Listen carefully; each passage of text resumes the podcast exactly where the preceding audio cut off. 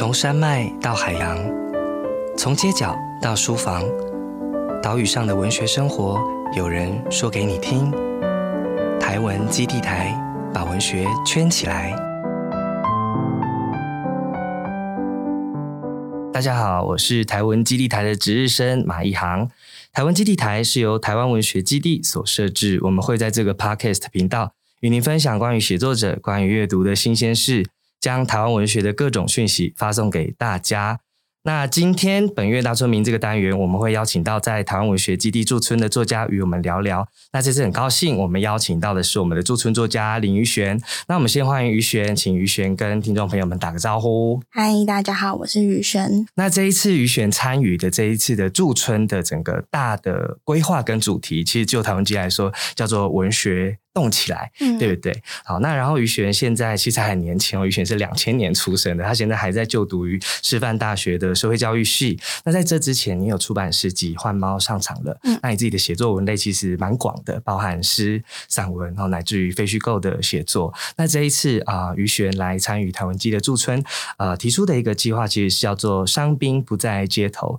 社会运动创伤写作计划。那进驻了台湾基的这个缪斯院。那当然在这期间，我想。呃，不管是在跟啊其他的文学伙伴的交流啊，或者是在自己的写作上，应该都会有一些收获。那我们今天会跟于璇聊聊你的啊驻村计划啊，写作关怀，当然还包含啊写作之外的不同面向的这个生活。嗯嗯。那谈到你说的这个所谓的运动创伤哦，我其实想到一件事情，就是我自己在三一八期间，那个时候其实还在念博士班，那我住在啊台湾大学水源宿舍校区。那时候，盛浩伟也跟我一样住在宿舍里面，所以我们常常有机会可以碰面聊天。那有一天，他跟我在宿舍外面聊天，其实他的主题就是关于说在运动或在街头上面得到的这一种运动伤害。哦，那当然，这他跟我吐露的这个内容涉及到一些秘辛，还有个人的经验，然后在这里就没有办法多做描述。但我觉得这个，我那时候第一次感受到说，哦。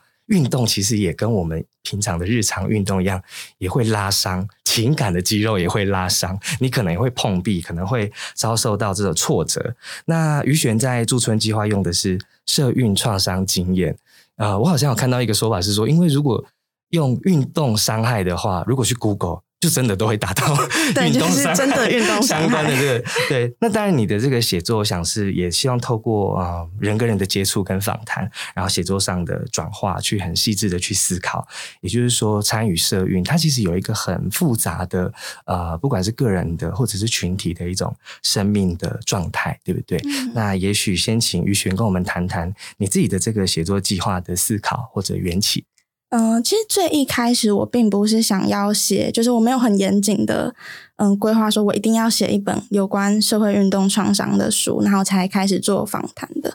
对，然后嗯，我后来回去翻最早，就是最一开始是在二零二零年的十月六号，就是我征求了那个有就是在社会运动里面有挫折或者是迷惘的创伤经验的受访者，然后这是最一开始的雏形。然后，其实我非常事后回顾，我才觉得，其实那个贴文或者是这个行动，对我来说是一个从绝望里面长出来的行动。就是我解决不了自己的社会运动所带来的创伤，然后甚至是我连多看，然后多想一秒，我都会觉得，嗯，它对我来说已经超出负荷了。所以我就干脆来听别人的。你说所谓那种。没有办法负荷的那一种呃创伤，或是不愿意再回头看，那个原因可能是来自于什么？是因为呃，例如说你感觉到伙伴本身的这种痛苦，还是你自己对于这件事情的，例如说它的走向并不如你所愿，或者是呃人跟人之间的这种摩擦？其实我最大的创伤并不是来自运动场上，就是它跟受运动有关，可是。嗯，最大的创伤当然不是就是场上发生的事情，反而是在场外或者是下了街头之后，那些东西才是真正 让我就是消沉了一年多的事情。所以，其实我后来觉得，我会想要关注在运动场之外的东西，也是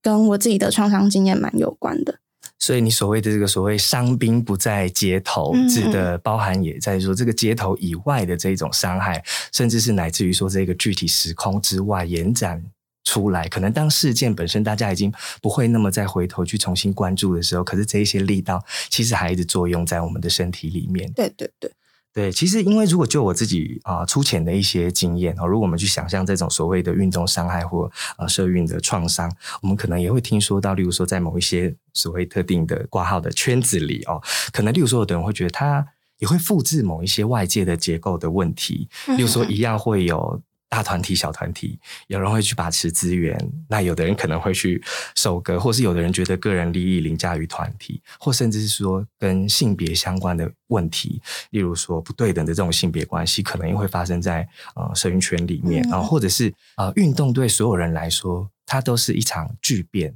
就是说它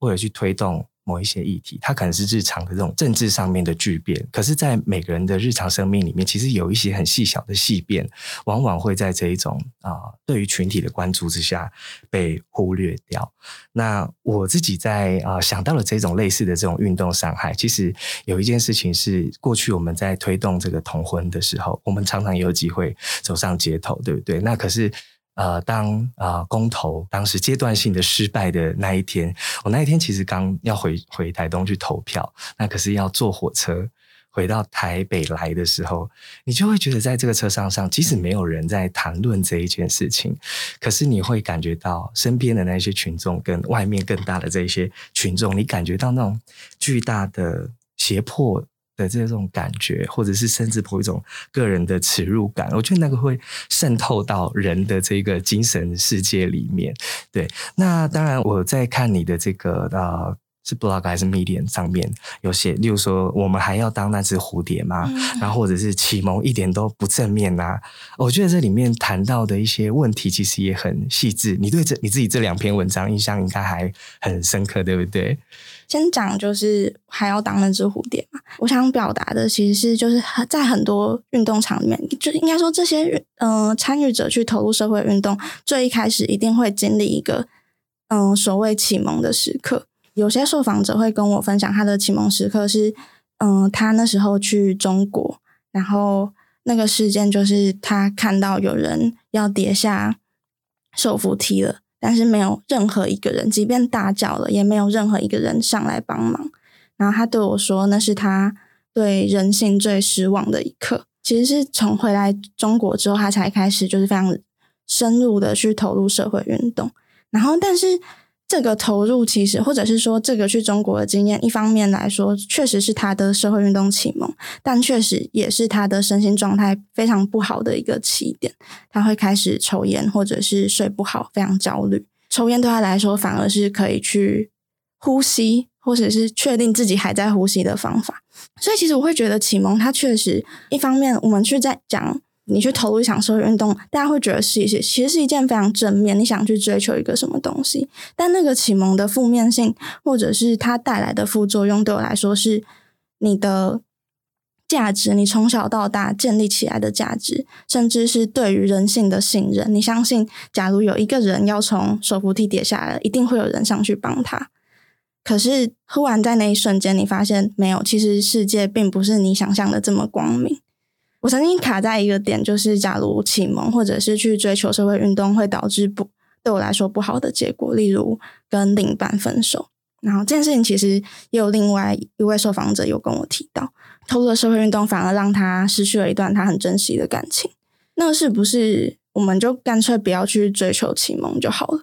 我觉得这是一个蛮笨的问题，可是它很真实。就是假如启蒙对我来说是有害的，那我可不可以不要它？高中的时候有一个。古文老师就很语重心长的在古文课上跟我说，就是启蒙是回不去的。就是当你发现你已经被打开的时候，你其实完全已经合不起来，你只能想办法在打开之后继续走下去。所以，确实长远来看，就是你在启蒙之后，开始你的心智的积膜打开了，就是你开始面向了世界的黑暗，然后学会去跟这个黑暗对抗，或者是共存。可是，在达成共存之前，那一个人遭受的打击的状态，其实是在这个计划里面我想要写出来的事情。因为我想于璇提到的，我觉得这样的经验或者是反馈，它绝对并不只是说把启蒙哦，或者是运动这件事情再去打回原点，或者是全数退还，而是既然。这些事情或这些线索，它已经慢慢被打开了。那我们必须去找到方式去承接那些可能会被遗漏掉的这个诗人的挫折。那我想，这其实是一件蛮艰难的工作。我就想到以前我在幼师文艺还在工作的时候，有跟你邀过一篇稿子去谈自己的生日。然后那时候你的那个文章的大概主题是说，生日这件事情当然会让我们回想到我们自己的命名，我们被赋予、被放在这一个世界上。可是你想到的更多的其实是过去在历史的角落，然后因为参与各式各样的这种运动，而导致自己失去了名字的人。那我想羽泉的这个驻村计划，其中里面我觉得有一个很重要的部分，我自己理解到，除了去参与哦，或者是去理解接近跟你世代或年龄相近的这些参与者的生命状态，我想你也很关心所谓的社会运动的创伤，不仅仅是我们这一代的事。我觉得这个。出发点，我跟我刚刚提到你那一篇写生日的这个文章，也是可以相互连接的。那其实于贤之前执行写作了一个啊大专生的研究计划，其实我觉得非常的艰难，因为要谈的就是张玉炫的《永别书》里面的历史书写、创伤叙事跟记忆政治。那当然，《永别书》是一个非常复杂的文本哦，放在任何一个研究者然后对阅读有兴趣的人身上，他都。都是一个具有挑战性的这个阅读的任务，但是在永别书里面，关于运动或关于很多很多层次的这种创伤或是历史经验的传承或传递，其实就是他小时候的关怀之一。那你在关心你刚刚提到的这一些课题哈，那乃至于说你在阅读永别书研究它的这个期间，其实应该也有一些部分重叠。那你自己会怎么去理解张艺轩跟你的呃关怀的这些对话部分？嗯，其实我最一开始就永别书出版是二零一五年年底嘛，然后我第一次翻开它的时间是二零一九年八月，就是以时间来说，我算是应该是身边的朋友，或者是所谓有在写作、有在阅读的人里面读永别书读的很晚的人，包含就是我其实自己出生时间的关系，再加上我自己我是宜兰人，所以其实我并没有参与到三一八，甚至我我也没有参与到反客港。但是永别书它出现的时间，它出现在我生命里面的时间非常刚好。那个刚好是，假如我更早遇到永别书，它带来的阅读效果，或者是对我生命的影响效果未必会比较好。但是假如更晚的话，我其实觉得我的精神或者是心智会到一个就是连永别书都救不了的地步。在遭受我自己的创伤之后，我觉得不知道为什么要活下去。但如果更晚的话，我我我应该会走到一个试图去终结自己的生命的地步。我我是这样觉得。然后其实张玉炫有在端传媒的采访里面提到，就是他很希望有的人可以因为读了这一本书而有办法继续生活下去，然后帮助他生活下去。其实我会觉得，这一开始我跟永别说是这样的关系，就是。一个可以救命的关系，然后是直到非常非常后来，我才决定去做这个研究。然后开始决定做研究的时候，已经是我的生命状态比较好的时候。就是我那一年应该读了蛮多跟到底什么是创伤有关的书，其中一本是《身体的伤心理会记住》。对对对，然后他有讲到，就是一个东西是创伤，是他没办法。用语言去描述出来，甚至它是没有办法，它不是一个人管的叙事。然后这个东西，其实在永别书里面的呈现是，嗯，贺英是这样形容他的创伤，就是他没有用任何文字，他就打了两个叉叉。其实我觉得这个书写对我来说蛮震撼的，就是他把那个创伤其实是永远没办法说出来，只能非常勉强的传递这件事情，写得非常好。但我开始想要这个写作这个计划是那时候二零一九年嘛，差不多二零一九年的时候，有一个纪录片叫《狂飙一梦》，它上映了，然后里面有一个就是那时候的运动者去提到詹益华自杀的事情，然后其实我会发现，所谓的运动伤害，并不只是嗯在社运场上你遭受了暴力。而是很多事情在运动场上行得通，但你回归到日常生活里面，它就是行不通。比如说，张英花在郑南荣的上礼上自焚，它作为一种运动策略，甚至是张英花自己的个人意志的抉择，其实是或许是行得通的。但是，但是一九八九年，但是要直到二零一九年，就是《狂飙运动》上映之后，我们才有我们这一代的人才有机会去听到，就是张英化的自焚，其实对当时的运动者，对真心怡来说，到底产生了多大的对于运动或者是对于生命的困惑？我觉得他的原话其实表达的很好。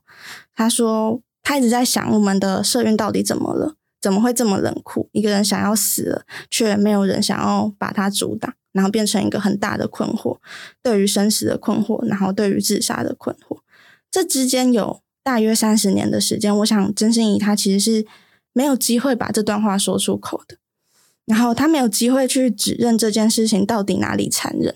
那个残忍并不只是社运伙伴没有人去阻止张英花的死亡，更大一部分我觉得甚至没有机会被说出来的是，到底是怎样的社会需要一个人用死亡去。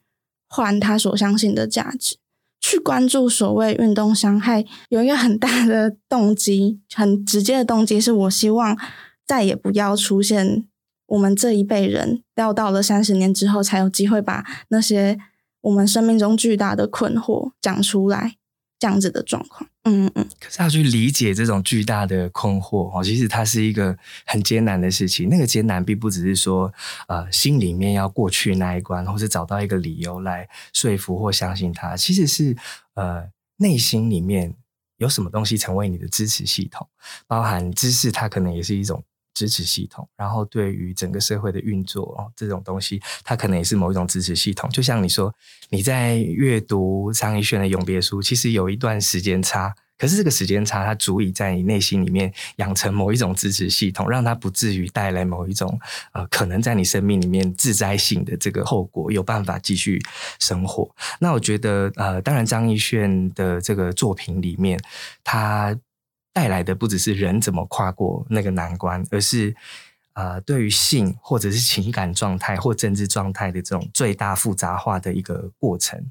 那也因为它的复杂性，它会在我们每个人身上都带来不一样的这种启动的后果。这样子，那当然，我想最平凡的日常其实都可能是一种幸存这样子。那所以，我想对于这一些问题的这个。讨论哦，应该是在这一阶段的这个写作当中会一直持续延伸下去的。其实于璇自己过去写作的这个诗集《换猫上场了》，那有时候我们常常会对于说写作诗歌的这一种啊精神，或者是说诗歌本身它的这一种实践状态，后会有很多的这种论辩。当然，诗歌它并不是一个脱离生活的一个系统，可是诗歌的写作往往也会受到这种。诗歌的行动，但能带来什么这样的一个拷问或者是质疑？那就你自己在写作上面，你会怎么去思考诗歌跟行动之间的这种关联？其实我是直到就是要投驻村计划前，我才重新翻开就是我写的诗集。哎，为什么？是想说要好好的交代一下自己过去的创作历程，这样吗？对，而且其实对我来说，就是有点像是写作的黑历史。其实有一段时间，我真的觉得那本诗集来说是黑历史，就是它保有了一个非常青涩，甚至是对我来说有点愚蠢的状态。对，但其实我后来重新回去看，我会觉得那我跟写作或者是我跟诗歌之间的关系，其实是非常纯粹的。我前一阵子有跟朋友聊到，我是个很早很早就就学会要怎么去说谎的孩子。对，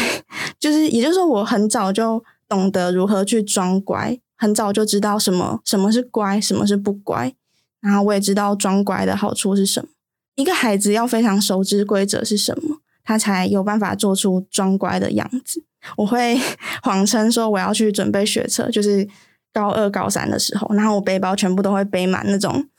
参考书的参考书，塞满。然后我阿公阿妈就骑着机车载我到校门口，然后我就。离开，然后跑去跟当时的男朋友约会，然后结束之后，我不会自己回家，我会准时九点就是出现在校门口，然后等家人来接。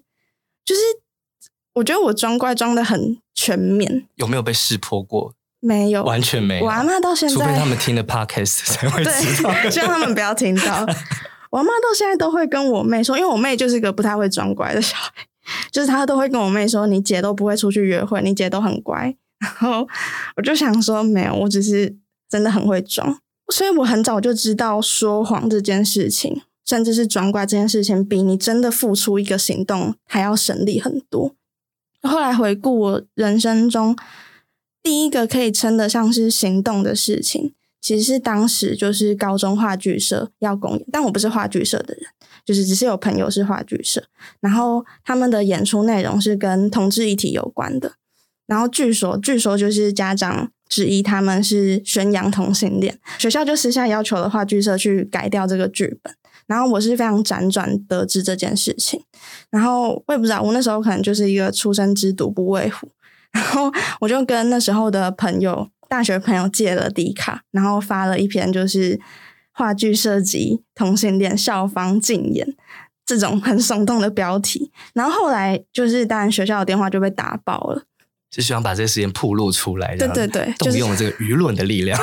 对，然后超多，好像超多媒体都打电话给学校。然后后来这件事的结尾是学校对外面说绝对没有这件事情，然后话剧社的人也出来说，就是他们跟学校沟通之后，已经获得学校的支持。但我就觉得很不爽，就是因为我就觉得他他们显然就是被摸头了。那是我第一次知道有摸头这件事情，然后在那之后。反正学校那时候学校还有教官，教官就非常生气。然后因为 D 卡是匿名的嘛，所以他们就非常想要抓出到底是谁匿名爆料。然后其实我非常畏惧，就是我那时候还躲在外套里面发抖，怕被那个校方抓到是谁这样。所以最后他们有找到是谁，或是有人背了这个黑锅什么之类的？没没有。而且后来因为我就出了诗集嘛，然后校长。就那时候很生气的校长还找我去聊天，然后说：“哦，你师级怎样怎样。”然后就，我就在心里觉得很违和。嗯，而且在那之后，就只要我跟高中的师长谈话，我就会打开手机录音。我觉得还是一件很病态的事情，就是我的防卫心强到我随时随地都知道我要保护自己。所以在那之后，我就觉得所谓行动，你是要去付出代价的，甚至是。只有当你去愿意付出代价的时候，行动才会产生。但诗歌对我来说比较不像这样子，就是在生日常生活中，我是个非常会装，甚至是善于欺骗别人，也善于欺骗自己的人。我是一个就是谈了三场失败的恋爱之后，才发现自己过去一直在骗自己去爱一个我根本不爱的人的人。但在诗歌里面，我不需要任何的伪装，那是我第一次知道我可以完全去说真话。然后，即便说真话，我也不需要付出代价的一个空间。甚至是出这本诗集的时候，我其实写了非常多跟自己家庭有关的东西，里面有非常激烈的东西，是我现在看了会觉得哇，你怎么敢这样子写？就是我写说，我觉得我爸已经死了，但我爸其实还活着，只是他在我童年的时候都不在。然后我说，我爸不会对我唱生日快乐歌，我爸不会怎样怎样。那个东西其实是非常纯粹跟。我觉得是我憋了很久才有办法去说出口的，但是诗歌有办法让我说出口。嗯，哇，我觉得很很很有趣哦，因为就是就你的这种经验的分享来看，就一方面诗歌的这个行动，跟你刚刚提到的这一种对于话语权的这种对抗，可能有一些不一样。可是诗歌的对你来说，它反而同时提供了某一种空间。让你可以在里面活动，我觉得这反而是诗歌跟行动的另外一种辩证，这样子。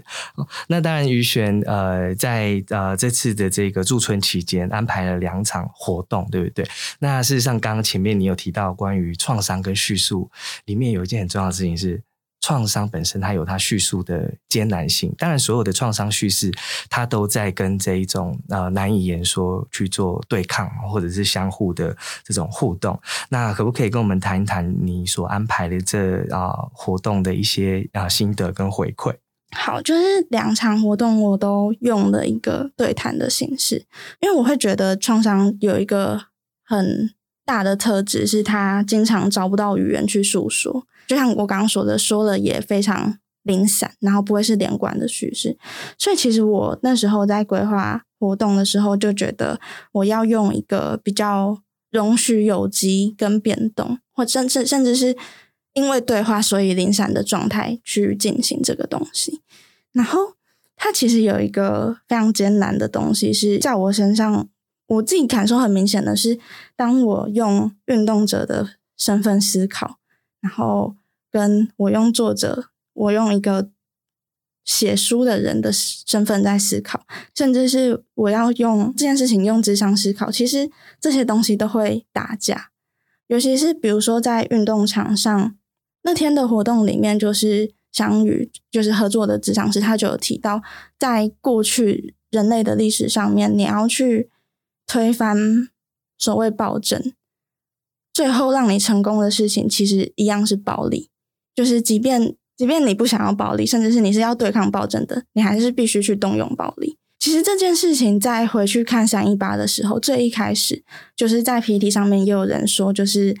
当你要对抗暴政，你去使用暴力的时候，你就变得跟他们一样了。然后后面就有人留就留言说，就是。对抗暴政不用暴力，难不成要用巧克力吗？我觉得 就是蛮幽默的。可是确实，这就是一个你在做运动的时候会一直卡住的东西。当我们用暴力的时候，我们是不是就跟这群人一样了？但回归到写作的场域里面，有其中一个受访者跟我分享的经验是，他的女朋友在在他睡着的时候，因为男生早上起来就会比。就是会勃起嘛，对，希望大家听到这边不要觉得太害羞。然后，所以那个女生就骑了上去，但他们的关系状态其实非常差，就是他们是男女朋友，但是状态非常差。从一个事实层面来讲，他确实就是，他确实就是一个性侵的行为，然后他也是一个，我们会说那是比较暴力的行为。但我后来在写作的时候，我告诉了自己，是我不要把。事实，我不要把这些我的个人的判断放得这么前面。我想要知道的是，这个状态到底为什么会发生？有一天在洗澡的时候，我就想通这个东西，就是我会觉得那个女生的状态，与其说她是一个暴力，我觉得她甚至比较像是哀求，那是一个哀求的姿态，就是你可不可以多看我一眼，甚至是你可不可以因为我觉得快乐。这个哀求是立即在一个非常不健康的，甚至是暴力的行为上面。所以，当你要去探触或想象这一些经验的时候，呃，包含你自己同时身为运动者或协作者，这个位置要去调动。当你在看待这一件事情的时候，你的位置也必须常常去去调动它。很有趣的是，这两场当然你都用怪兽。来作为一个标题或者是隐喻。那另外一个像你刚刚提到跟香鱼这一边所呃进行的这一场座谈啊，里面有一个词是多元智商的心理模型，但另外一个是相对应的是多元生态的系统理论。那当然，我我会我会知道多元生态的系统理论，可是我过去并没有把多元系统的这个智商跟生态理论连接在一起。我觉得这对我来说是一个很新颖的呃启发，因为这里面你提到就是说人不是一个独立存在的，你要去思考这些情绪反应，它并不是一个个体，它其实是很多嗯不同的元素相互动出来的这个结果。我觉得这是不是可能也很贴近你刚刚提到这个例子的观察的角度？对，就是呃，其实我会。在写作过程中，有一个想法会越来越清楚，是我觉得你要谈街头的故事，你在街头谈未必谈得清楚。你可能很了解你运动伙伴他的政治追求是什么，他想要的未来是什么，但你对于他到底为什么这么热切的想要投入这一场运动，其实是非常不明了的。你没有办法把镜头放在他的内心世界里面去知道他到底经历了什么，以至于他要投入一个。危险性这么高的运动里面，简单来说，这个理论是提醒，就是人身上甚至外围，如果我们是一个中心的话，外围外围有微系统，然后甚至是大系统，就是从我们的家庭到生活，我们的这些创伤其实也跟我们到底处在怎样的位置、怎样的系统里面非常相关。举例来说，比如说反克刚的运动者，他们非常多都是高中生，正因为他们是高中生，他们的这个身份。会让家庭对他们的影响更深，甚至是他们如果失去了因为运动，然后被迫离开家里。对，好像有很多人是离开家里，或是刻意的不去回去，或是说原本去去切断了他原本的这个家庭的支持系统。对，这个东西就会让那个创伤变得更深，就是他们的支持系统本来就只有家庭，甚至是身边的朋友了，但家庭断掉之后，他们就只剩下自己。甚至他们要对抗的是更大的系统，然后他们他们的微系统又没办法给予他们足够的支持，所以一来我会觉得在写作的时候 要提醒自己的是，不要只去看就是到底现场发生了什么事情，或者是不要只去看他们到底跟我说了什么。比如说，有受访者会在第一次跟我说，他会去投入社会运动，其实是因为刚好那一年是反梅龙，然后隔年又是三一八。但直到我第二次问他的时候，他才提到，就是他的阿妈其实是台西人，就是云林台西人。然后台西就是因为六亲嘛，所以就是环境变得非常糟。然后有一年就是刚好就是反梅龙那一年，他阿妈就。一开始就是就是走路摇摇晃晃的，然后走不太稳，大家都觉得哦，应该就是老化或者是正常一般的那种失智，老化会造成的失智。但直到有一次，就是那个阿妈在家里跌倒，然后跌得非常严重，后来就是看了非常多医生，然后有一个医生提到要做扫描之后，才发现其实是脑瘤。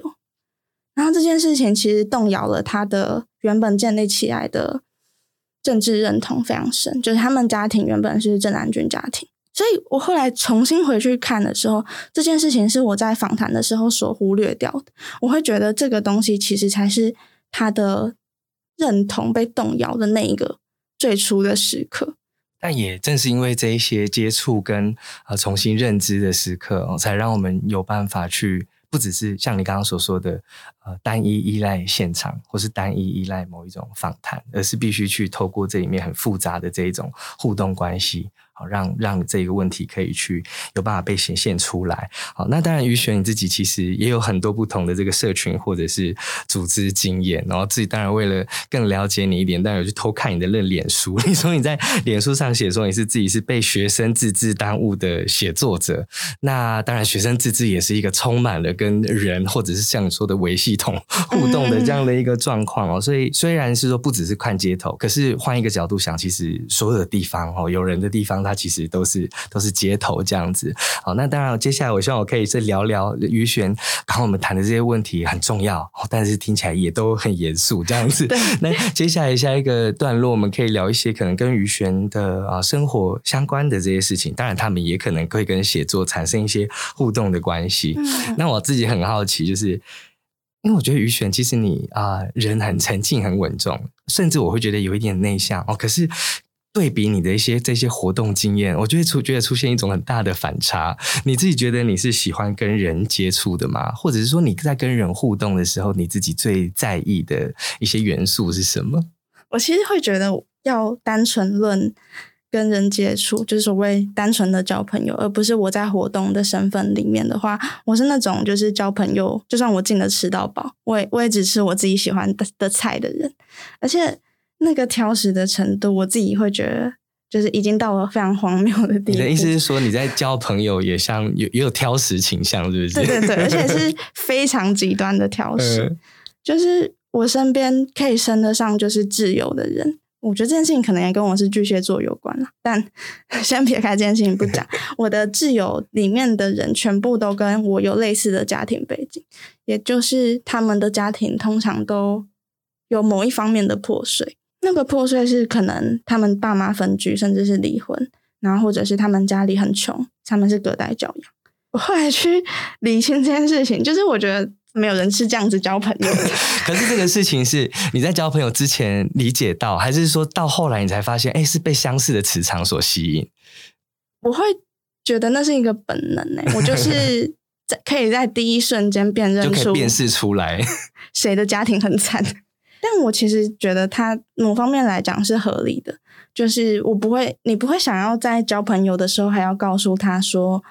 我现在觉得很惨，然后为什么我觉得很惨？因为有类似家庭背景，比如说他们经历过父母分居的人，他们对于这个东西，其实你只要讲了一句话，他们就可以非常懂。他可以跨越那种同理的障碍。对对对，他们不需要同理，他们是我本来就这样。甚至是比如说，之前我有跟我的朋友有一个讨论，是因为我之前哦有在咖啡厅打工，然后前几个礼拜也是刚好，反正我就刚好辞掉一个书店的工作，然后我们就提到一件事情，是我会下意识的想要去避开有钱人，我心里其实有一个非常深的情绪，是我觉得生气跟愤怒，甚至是恨，然后。我跟其中一个朋友提到这件事情，就是我会说，在情感上，我其实觉得我对于有钱人的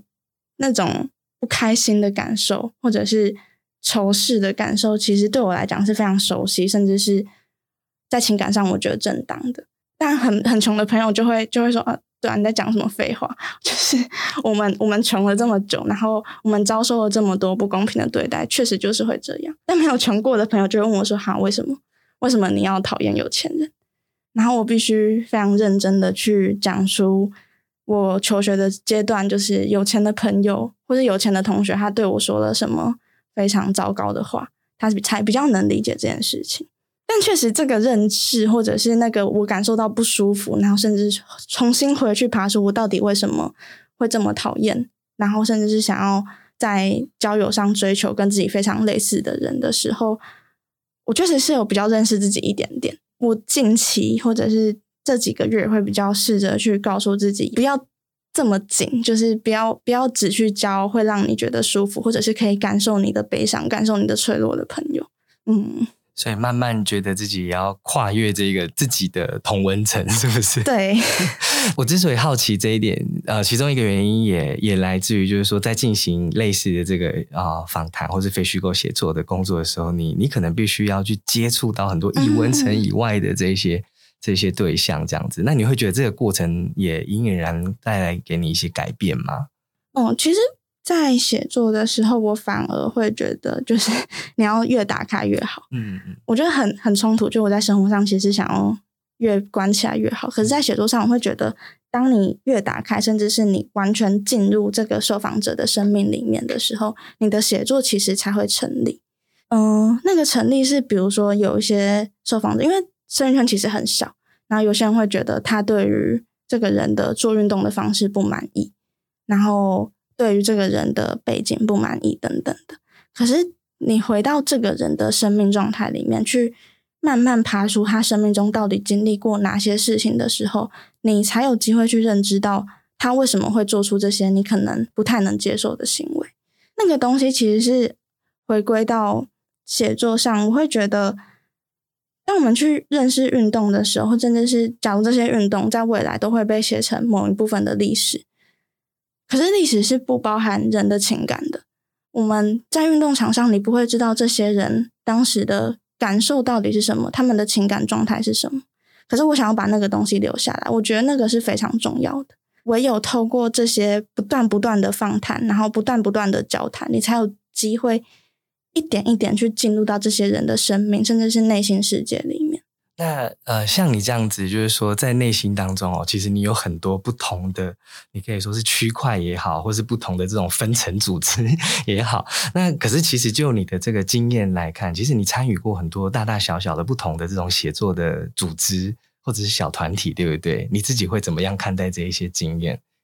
我其实会觉得我跟团体的关系很若即若离，就是我自己。嗯，刚上大学，因为是台师大的嘛，所以就有进去喷泉诗社。那一阵子也都是只写诗的人，就是我还没有跨到别的文类。后来我就越来越觉得诗歌并不是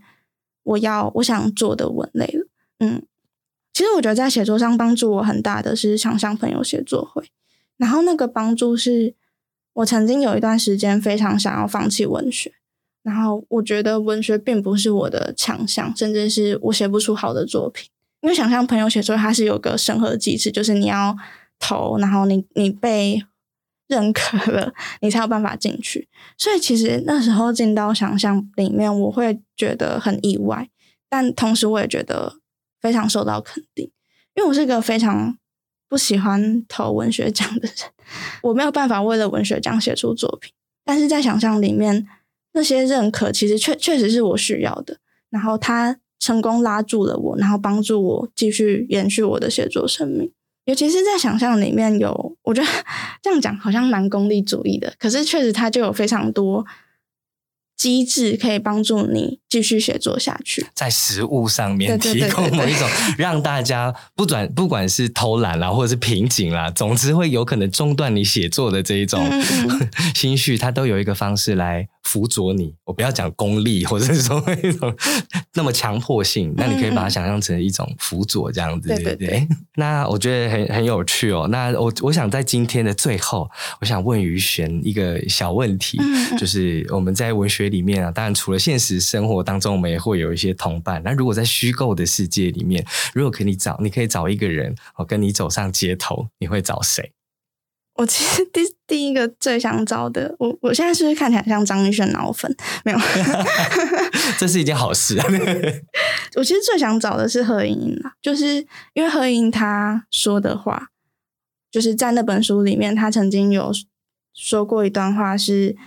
嗯，她觉得要给人时间，而不是时代。这件事情其实在我从创伤复原的过程中，是一个非常重要的角色。然后我我会觉得，如果我在生命中有一个这样子的朋友，应该是一件非常幸福的事情。但同时，我也会觉得跟贺英英一起上街头，好像我不知道哎，我觉得他也不会想要跟我一起上街头了。可以保持一种若即若离的关系。对对对，我希望我在就是街头可以偶尔跟贺英一起抽根烟，然后讨论一些事情。但如果要一起上街头，我会觉得每个人在街头上最好还是一个。独立的状态是，就是你不要觉得你要去照顾谁，或者是你要你想要被谁照顾，你就是个体，你要为自己的这些行动去认知到你可能会付出怎样的代价。我觉得这是个在运动里面比较健康的关系。那如果是真实人物呢？